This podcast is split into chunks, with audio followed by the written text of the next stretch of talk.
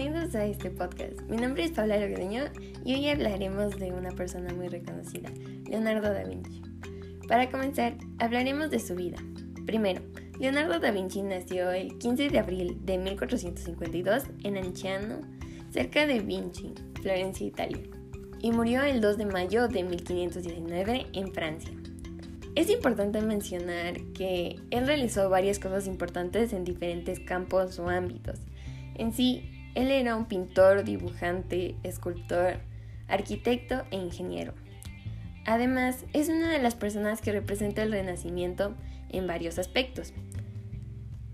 Eh, por ejemplo, en los aspectos de como el pensamiento o en sí la manera en la que pensaba. Cabe destacar que Leonardo da Vinci tenía la mentalidad de que cada fenómeno percibido por la vista se convierte en un objeto de conocimiento. Y también utilizaba esa palabra de saber ver, que es como un dicho o palabras que lo utilizaba para referirse a saber ver. Para Leonardo, la vista era muy importante, ya que él con su intelectualidad veía cosas que otras personas no. También al tener diferentes habilidades, le ayudó a lo largo de sus carreras y descubrimientos, inventos, eh, a expresar sus ideas y como inventos al público en general. Por otro lado, es importante mencionar que la época en la que Da Vinci creó todos sus inventos y sacó sus ideas es el Renacimiento, entonces es importante conocer el Renacimiento. Por lo tanto, el Renacimiento fue un periodo importante en nuestra historia.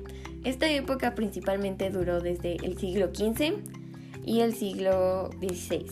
Esta época fue importante ya que es el periodo que hay entre la Edad Media y la moderna. En este tiempo hubieron varios descubrimientos y las personas se enfocaban en el arte. Además, hubieron diferentes nuevas ideas y algunas fueron desarrolladas en la modernidad.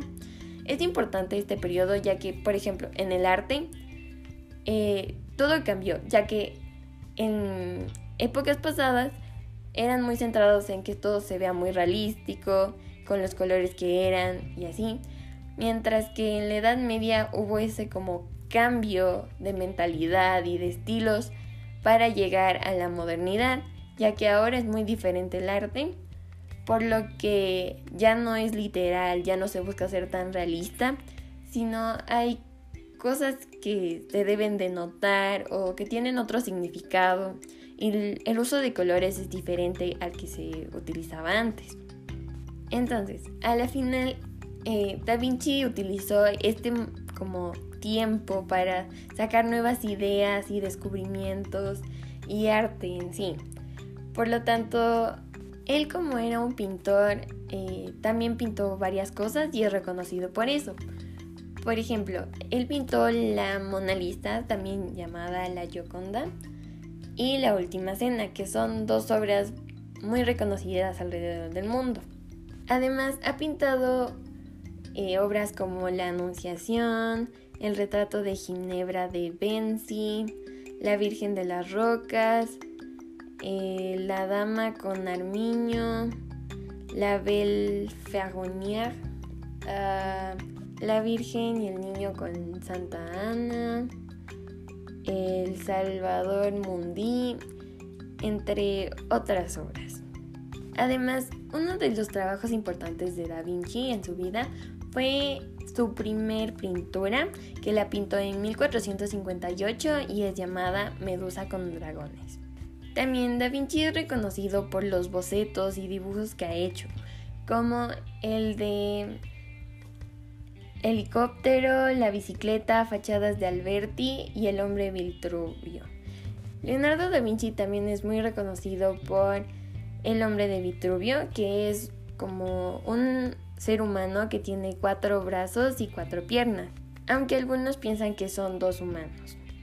También Leonardo da Vinci no solo se quedó en los inventos y así, sino que también se enfocó en la medicina. Hizo unos como que bocetos de, de la anatomía humana y de medicina y así, cosas relacionadas. Pero en sí, los inventos de Da Vinci pueden ser el helicóptero, la máquina de guerra o mordero de 33 cañones, la ballesta gigante, el paracaídas, la máquina voladora, el reloj, eh, un vehículo blindado, equipo de buceo, puente giratorio, grúa giratoria y un puente que se pueda sostener solo. Cabe mencionar que algunos de los inventos no los llevó a cabo o no funcionaron como él esperaba, pero eh, de todos estos inventos, algunos de los bocetos que realizó Da Vinci ayudó a que en la modernidad se realicen. Entonces, como ya saben, eh, algunos de sus inventos no funcionaron del todo, tuvieron algunas fallas, no fueron eficientes o eficaces. Y según la página web sendaeuropea.es, eh, los inventos como el submarino, el traje de buzo, unos flotadores que servían para caminar en el agua, eh, un paracaídas, y la máquina voladora no funcionaron como él esperaba. Aún le faltaban ciertos recursos que en un futuro podría conseguirlos. Pero lamentablemente Leonardo da Vinci no llegó a ese futuro, pero se fueron mejorando las ideas de poco a poco y por eso hay algunos inventos como el submarino que lo tenemos hoy en día en base a sus ideas.